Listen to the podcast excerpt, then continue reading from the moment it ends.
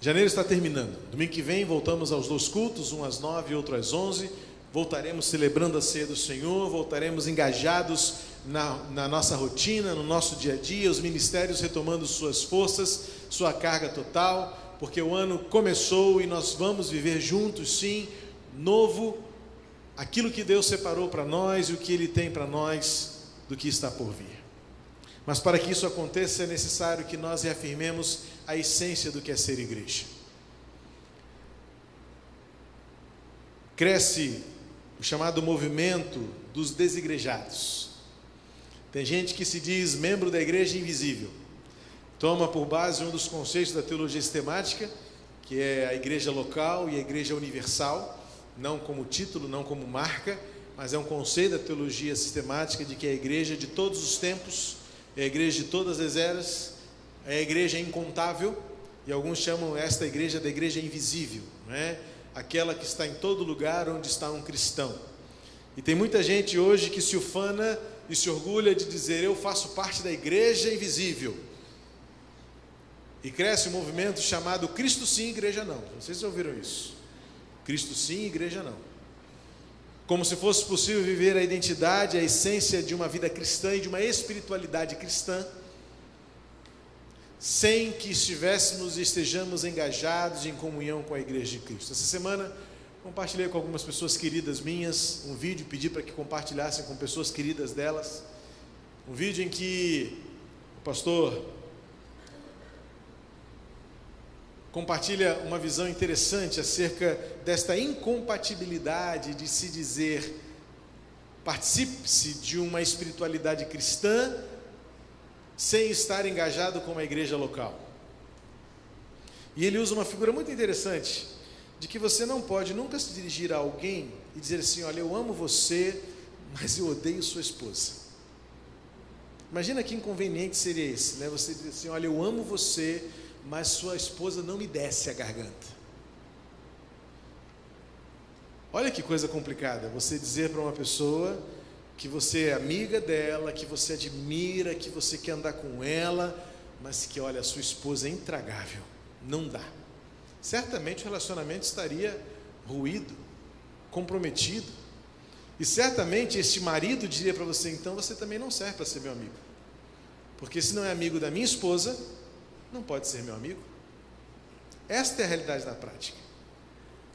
Trazendo para o ambiente da espiritualidade cristã, se nós amamos a Jesus ou dizemos amar a Jesus, como alguém pode dizer que não ama a sua noiva? E aí eu sei que na crítica né, atual vai ser, ah, mas o que a gente vê hoje como igreja nada tem a ver com a noiva de Jesus. Então me mostre no Novo Testamento o que significa ser a noiva de Jesus, se não a realidade do ajuntamento daqueles que creem em Jesus. Este é uma, um princípio importante você aderir, porque o Novo Testamento se refere à igreja, a palavra igreja aparece cerca de 90, dependendo da tradução aí, 90 vezes. E dessas 90 vezes que aparece a, a expressão igreja, cerca de 75 vezes ela se refere à igreja local, à igreja reunida, à igreja do ajuntamento, pessoas lado a lado, pessoas compartilhando a fé, chorando com os que choram, rindo com os que riem, vencendo com os que vencem e também perdendo junto com aqueles que perdem. Cerca de 75 vezes, das 90 em que a expressão igreja aparece no Novo Testamento, o Novo Testamento se refere a um momento como este, onde nós estamos sentados um ao lado do outro, olhando na mesma direção, sob as mesmas ameaças, vivendo as mesmas realidades, chorando as mesmas lágrimas, rindo os mesmos sorrisos. O restante das outras vezes em que aparece o conceito de igreja Aí sim é neste conceito universal da igreja invisível, da igreja militante, da igreja de todas as eras. Ou seja, o Novo Testamento dá enorme ênfase ao fato de que a espiritualidade cristã se manifesta no ajuntamento da igreja, no ombro a ombro, no lado a lado, na essência de ser igreja está revelada a essência do que nós cremos. esta, esta divergência de opiniões não é justificativa para você, como o caso dessa ilustração, dizer que você ama Jesus, mas odeia a noiva de Jesus. Porque esta noiva de Jesus, chamada igreja no Novo Testamento, é a mesma que foi também, como a nossa é hoje, tratada, restaurada, advertida, admoestada, equivocada muitas vezes e trazida para o foco. Ou seja, a realidade que eu e você fazemos parte da igreja é que a torna tão imperfeita quanto ela é. Não é nova também a ilustração e o paralelo que se faz entre você pensar a igreja de Cristo sem associá-la a quem você é. Quando você diz, ah, porque a igreja é isso, a igreja é aquilo, quando na verdade a igreja sou eu, é você. Então a igreja que não é, é provavelmente aquilo que você não é. A igreja que não faz, é também provavelmente aquilo que você não faz. A igreja que não está é também muito provavelmente aquilo ou onde você não está. Porque quem é, quem faz e quem está, sente a alegria e a experiência de saber que está indo como igreja, fazendo como igreja, ajudando como igreja, amando como igreja, servindo como igreja, porque a espiritualidade em Cristo, ela está atrelada necessariamente a experiência da comunidade. E nós, que lemos a carta aos Coríntios na semana que passou, vimos Paulo enfatizar isso inúmeras vezes para uma igreja imperfeita. A igreja de Corinto foi uma igreja que deu trabalho para o apóstolo, muito. Uma igreja que tinha divisões, uma igreja que tinha fofoca, uma igreja que tinha desvirtuação de doutrina, uma igreja que tinha problemas no culto, na ordem do culto, na liturgia, uma igreja que tinha gente parada enquanto muitos outro, muita gente parada enquanto alguns faziam, gente que disputava poder, gente que não sabia lidar com o problema. A igreja de Corinto deu trabalho para o apóstolo Paulo. Mas mesmo assim ele diz: somos membros uns dos outros. Ou nós escolhemos de fato lutar na mesma trincheira e caminhar lado a lado, olhando para a única razão de ser o que somos, que é servos de Jesus? Não adianta dizer que amamos ao Senhor da igreja se não estivermos dispostos a andar juntos como membros desta igreja. E para que isso se torne visível para você, eu quero que você acompanhe comigo a leitura na carta que Paulo escreveu aos Coríntios, na primeira carta que Paulo escreveu aos Coríntios, capítulo 12. Vamos ler os versos 12 ao 27, em que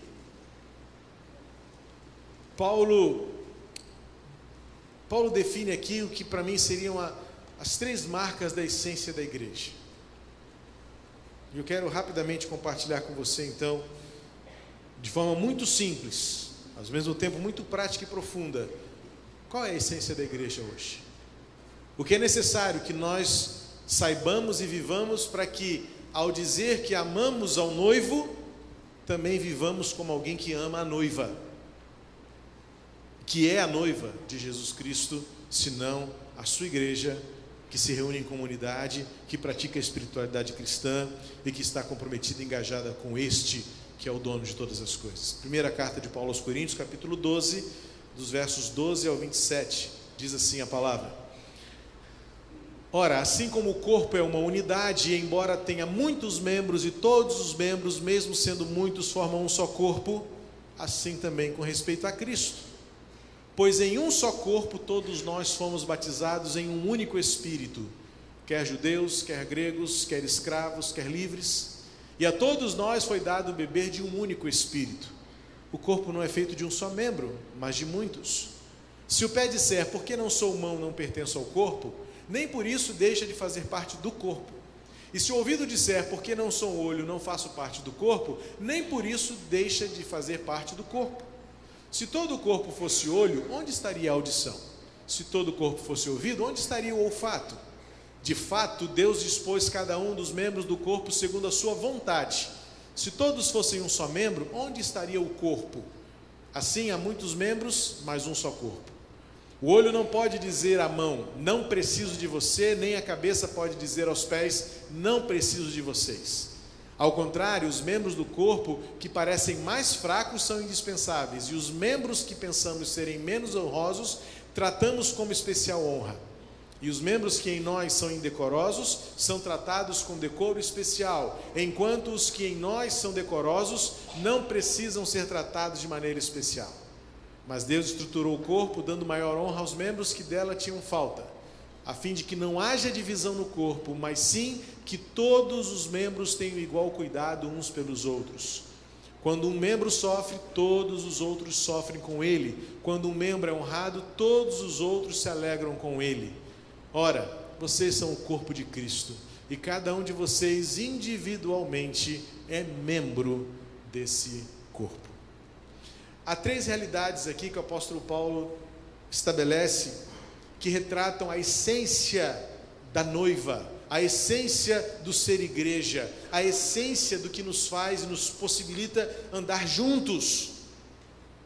A primeira essência é a unidade. No versículo 13, o apóstolo Paulo vai dizer que nós fomos batizados em um único Espírito. A unidade. Saber que existe uma coisa e uma experiência que nos une a nós que dizemos amar a Jesus. Se amamos a Jesus, é uma condicionante.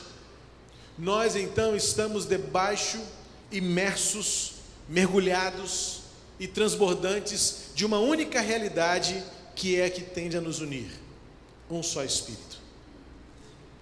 No Espírito, com o Espírito. Esta é a ideia do que a gente entende no Novo Testamento chamado batismo no Espírito Santo, ou batismo com o Espírito Santo. Mas que não é uma realidade que advém em segundo lugar ou depois do que nós confessamos a Jesus. Na verdade, é uma experiência simultânea, concomitante, no momento em que nós declaramos Jesus como Senhor, no momento em que nós declaramos amor ao Senhor Jesus, é o Espírito Santo então que nos domina, que nos governa e que nos dirige. A ideia do batismo no Espírito Santo é que nós passamos a viver pelo Espírito, no Espírito. Nós mergulhamos numa vida espiritual, na espiritualidade cristã, fazendo de Cristo o Senhor, fazendo dele o governante, dele o dono, ele é o mandante, ele é o chefe, ele é o líder, ele é o nosso ícone, ele é Deus. Quando nós convergimos nossa atenção, quando nós convergimos nossas intenções, quando nós convergimos nosso julgamento, quando nós convergimos nossa consciência ao senhorio de Jesus, então nós passamos a viver uma unidade esta unidade interpreta os fatos. Esta unidade faz-nos ter condições de reagir às circunstâncias. Alguns domingos eu compartilhei com você a necessidade de nós recorrentemente fazermos uma pergunta estratégica para aquilo que somos e fazemos. Por quê? Por que você está falando assim? Por que você está reagindo assim? Por que você quer isso? Por que você quer ir? Por que você quer ficar? Se nós fizermos esta pergunta avaliativa no nosso viver, certamente nós nos ajudaremos a filtrar muito melhor e muito mais o que somos, o que fazemos. E é o Espírito Santo, o Espírito Santo de Deus, que torna-nos o juízo, torna-nos a consciência, torna-nos o entendimento saudável e espiritualmente virtuoso diante de Deus. E olha que Paulo vai logo descrever no versículo 13 ainda esta esta na verdade esse mistério de como pode tanta coisa diferente ter alguma coisa tão comum. Olha a, a lista que Paulo descreve nesse versículo, e existem outras listas que até são mais exaustivas: judeus, gregos, escravos, livres. Olha que Paulo usa aqui uma, uma realidade tão presente do extremo de judeus e gregos, de escravos e livres, de direita e esquerda, de frente e trás, de alto e baixo, de pobre e rico, de douto e indouto. O apóstolo Paulo aqui ele usa em quatro expressões apenas para ilustrar que aquilo que humanamente seria todas as razões e todas as justificativas para a divergência, Paulo diz isso se converge e isso se converte numa unidade, porque não somos mais nós, mas é o Espírito de Deus. O que falta à igreja então é uma espiritualidade cristã Muitas vezes a espiritualidade racional, a espiritualidade acadêmica, a espiritualidade crítica, a espiritualidade avaliativa e a espiritualidade ideológica muitas vezes coloca em risco aquilo que de mais essencial foi obtido na cruz. O Espírito Santo nos fazendo viver em comunidade, onde o que o outro sente, o que o outro é, importa sim. Então a essência da igreja, a essência do ajuntamento precisa estar baseada em que o Espírito Santo é quem nos governa, é Ele quem nos julga, é Ele quem nos admoesta, é Ele quem nos dirige, é o Espírito Santo que governa a nossa vida pela fé em Jesus Cristo, que molda o nosso coração. Então, nesta lógica, é muito claro dizer que, se não é o Espírito que governa, fica claro que é difícil para mim dizer que ama Jesus e não amo a sua noiva. É incongruente dizer que eu amo ao Senhor que morreu na cruz pela igreja, mas eu não me enquadro na igreja, eu não me, me encaixo na igreja. É o mesmo que dizer a um marido: a sua mulher não me desce a garganta. Falta-nos uma vida piedosa e quebrantada ao governo soberano do Espírito Santo que nos une. E Paulo vai dizer que todos os extremos precisam, por amor a Jesus, convergir naquilo que é comum uma vida dirigida pelo Espírito Santo de Deus. Juntos no Espírito. Mas ao mesmo tempo, agora, parece que são realidades excludentes, mas não são. São realidades complementares, porque Paulo não é infantil em dizer que esta unidade torna-nos exatamente iguais. Porque Paulo vai dizer também que somos diversos e usa a figura perfeita de um corpo humano. Quando Paulo diz: somos um só corpo, mas o corpo é feito de muitos membros. Então a essência da igreja também é a diversidade. E esta diversidade também dá à igreja a sua beleza, o seu colorido, ao passo em que dá também o seu desafio, porque como pode ou como podemos ser tão diferentes e encontrarmos a essência do que é ser igreja? Primeiro, porque a diversidade não nos torna competidores uns dos outros. Não vou voltar ao tempo, porque no domingo passado já refletimos sobre isso, na parábola do, do proprietário da vinha que deixou claro que no reino de Deus não há competitividade. Mas muitas vezes é a competitividade, é também o orgulho e a vaidade de sempre querermos ter razão naquilo que acreditamos, naquilo que defendemos, é que nos torna muitas vezes não só diversos, mas também divergentes, ao invés de convergentes. O desafio de ser igreja, na essência da espiritualidade cristã, é descobrirmos que a diversidade nos torna belos nos torna sistêmicos como é um corpo. A mão é diferente do pé, o olho é diferente do ouvido. Cada membro do corpo tem a sua função distinta, mas não são semelhantes. Nem mesmo a simetria é perfeita. Quem já estudou anatomia, basicamente, nem que seja na aula de biologia, sabe que o corpo tem uma, uma tênue simetria de um lado para o outro, mas ainda assim somos diferentes. Inclusive, até o padrão de beleza se diz que está baseado nessa simetria. Quanto mais simétrico for, mais bonita é a pessoa. Tem muita simetria faltando no mundo de hoje, né?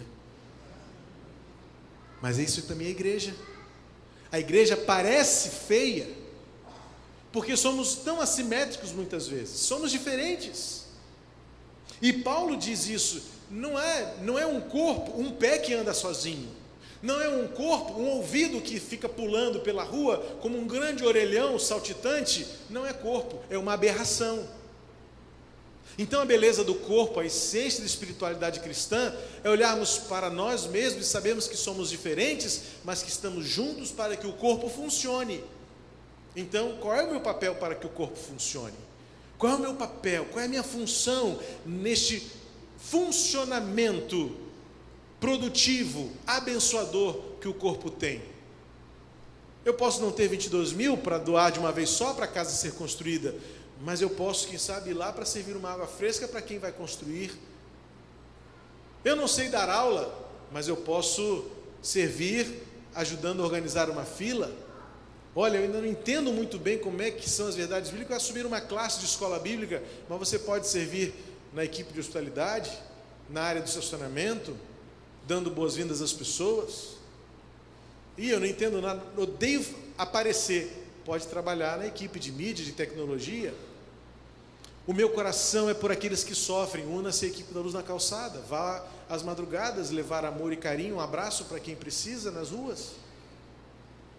Tantas possibilidades de você, sendo diferente do outro, servir. Mas o problema é que muitas vezes esse senso de competitividade e esta arrogância de queremos sempre saber o que é o melhor, não nos engajamos, porque o nosso juízo, o nosso julgamento detona tudo. E a noiva não desce a garganta. Mas nós insistimos em dizer que amamos ao noivo. Mas se amamos ao noivo, nós nos apegamos à noiva. Nós nos afeiçoamos à amizade do casal. E o apóstolo Paulo então vai dizer que somos membros um do outro. E esta diversidade que faz a beleza do corpo acontecer e a sua funcionalidade existir. Às vezes o senso de competitividade fala assim: ah, mas Paulo disse que os apóstolos são mais importantes que os profetas e os profetas mais importantes que o mestre. Está aqui no capítulo 12, se você olhar antes, quando ele fala sobre os dons. Paulo diz assim: porque primeiro vieram os apóstolos, depois os profetas, depois os mestres. Aí você entende errado, achando que apóstolo é mais importante que profeta, que é mais importante que mestre. Fala assim: o que, que eu sou então? Paulo não está estabelecendo hierarquia. Apóstolos não são mais importantes do que mestres. Paulo está, está, apenas está mostrando que alguém veio antes. Como é que uma igreja acontece? Quando o apóstolo vai lá, o missionário, e planta uma igreja. Esse é o conceito de apóstolo. Apóstolo não é hierarquia, apóstolo é função, é o desbravador. Os apóstolos foram os enviados por Jesus para espalhar o evangelho. E hoje a coisa está tão difícil, né? Porque o apóstolo é posto. E aí Paulo diz: primeiro vieram os apóstolos, e depois os profetas que proclamaram, anunciaram, e depois do profeta, ele deixou mestres para um trabalho mais continuado. O apóstolo sai para outra cidade, o profeta sai para anunciar e proclamar o evangelho, enquanto o mestre fica ali, gastando o seu tempo, investindo sua vida para um trabalho a longo prazo de deixar discípulos naquele lugar. Por isso que Paulo diz: primeiro os apóstolos, depois os profetas e em seguida os mestres. E a gente continua invertendo as coisas, estabelecendo degraus, estabelecendo patamares, estabelecendo é, currículos, enquanto que o que importa é quem chega e quem fica. Quem se declara amar ao Senhor e amar a sua noiva. E no senso de ajuntamento, vivermos a essência da espiritualidade, da espiritualidade cristã, que é vivermos em comunidade, juntos vivendo o novo de Deus. E por último, nesse texto, a essência da espiritualidade cristã é a comunidade que é unida, que é diversificada, mas que vive a beleza da mutualidade. Paulo vai terminar o texto que lemos, versículo 27, dizendo, 26, 27, quando ele diz: Quando um membro sofre, todos os outros sofrem com ele. Quando um membro é honrado, todos os outros se alegram com ele. Ora, vocês são o corpo de Cristo e cada um de vocês é membro desse corpo. Unidade, diversidade e, finalmente, mutualidade. Todos fazem falta. Todos compomos. Todos somos Igreja de Cristo. E não há lugar para a indiferença e a insensibilidade. Igreja é o lugar onde somos sensíveis uns aos outros, onde sentimos o que os outros sentem, onde choramos com os que choram e onde sofremos com os que sofrem, mas também damos a oportunidade de nos alegrarmos com aqueles que se alegram. A vida em comunidade é a vida quando as experiências são compartilhadas, onde não existe a indiferença de dizer pouco importa. Isso não é comigo, é sim. Se algum de nós sofre, se algum de nós ficou esquecido, se algum de nós ficou de lado, precisamos parar o que estamos fazendo para voltar e buscar todo aquele que está ficando para trás. Amados, meu coração tem sentido demais alguns que têm ficado pelo caminho. Alguém já cunhou uma frase, um pensamento que diz que a igreja é, é o único exército que deixa para trás os seus soldados feridos. Evidentemente que alguns escolheram morrer, ou pelo menos deixar-se morrer, ou alguns de fato abandonaram as, as trincheiras das lutas as, pelas quais lutamos Alguns deixaram de lutar conosco os bons combates, mas nós não podemos deixar que a indiferença e a insensibilidade também nos faça morrer por omissão e nos calar por aqueles que deixam-nos a tristeza do coração de não serem mais contados entre nós. É o que Paulo está dizendo. Se alguém é corpo de Cristo, Somos então membros uns dos outros. Que ninguém se perca, que ninguém fique para trás, que ninguém seja esquecido. Porque a essência da espiritualidade cristã é saber que eu faço parte, de que eu componho, eu sou comunidade, eu sou igreja de Cristo. Se amamos a Jesus, não existe outra experiência possível senão amar a sua igreja também e dela fazer parte contribuir e ajudar para que ela exista, para que ela aconteça, para que ela sirva o seu papel e a sua missão no seu tempo. Esta igreja, a sua igreja, precisa e conta com você. Juntos, vivendo o novo de Deus. Porque a essência da espiritualidade cristã é amar a Jesus e viver em unidade. Ainda que sejamos tão diversos, mas por conta da mutualidade, o que é diferente se completa. Por causa da mutualidade, o que é distinto se esvai, para que prevaleça um só Espírito, um só nome, uma só cruz, uma só história, um só caminho. Como David Wong já disse que o segredo, um dos segredos para um casamento abençoado, não é como dois pombinhos namorados embevecidos olhando um para o outro a vida inteira, como namorados fazem. Mas é agora de mãos dadas e pela maturidade juntos olharmos na mesma direção, dispostos a irmos o mais longe que nos for dado andar, para que lá no final olhemos para trás e juntos como casal digamos: eu e minha mulher, tudo valeu a pena. É assim a igreja também.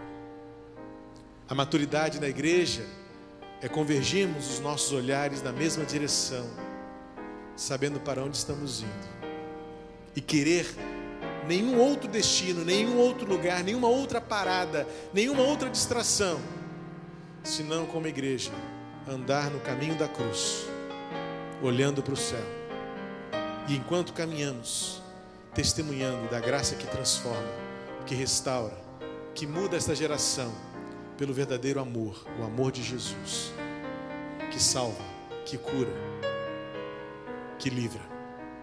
Juntos, com o olhar convergido na cruz, trilhando um só caminho, movido por um só Espírito, unidos, ainda que diversos, mútuos, membros uns dos outros, cuidando de nós, para que o mundo creia que Cristo é Senhor. Pai querido, em nome de Cristo, ajuda-nos a vivermos a essência do que é sermos igreja e a prática de uma espiritualidade cristã. Unidade, mesmo em meio à adversidade, mas que pela mutualidade cuidemos uns dos outros e vivamos a alegria de convergir nossos olhares para a cruz, para que o mundo creia em Jesus.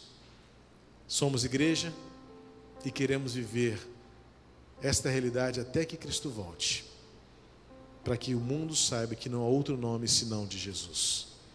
Nele, por ele, para ele, todas as coisas, em nome de Cristo. Amém.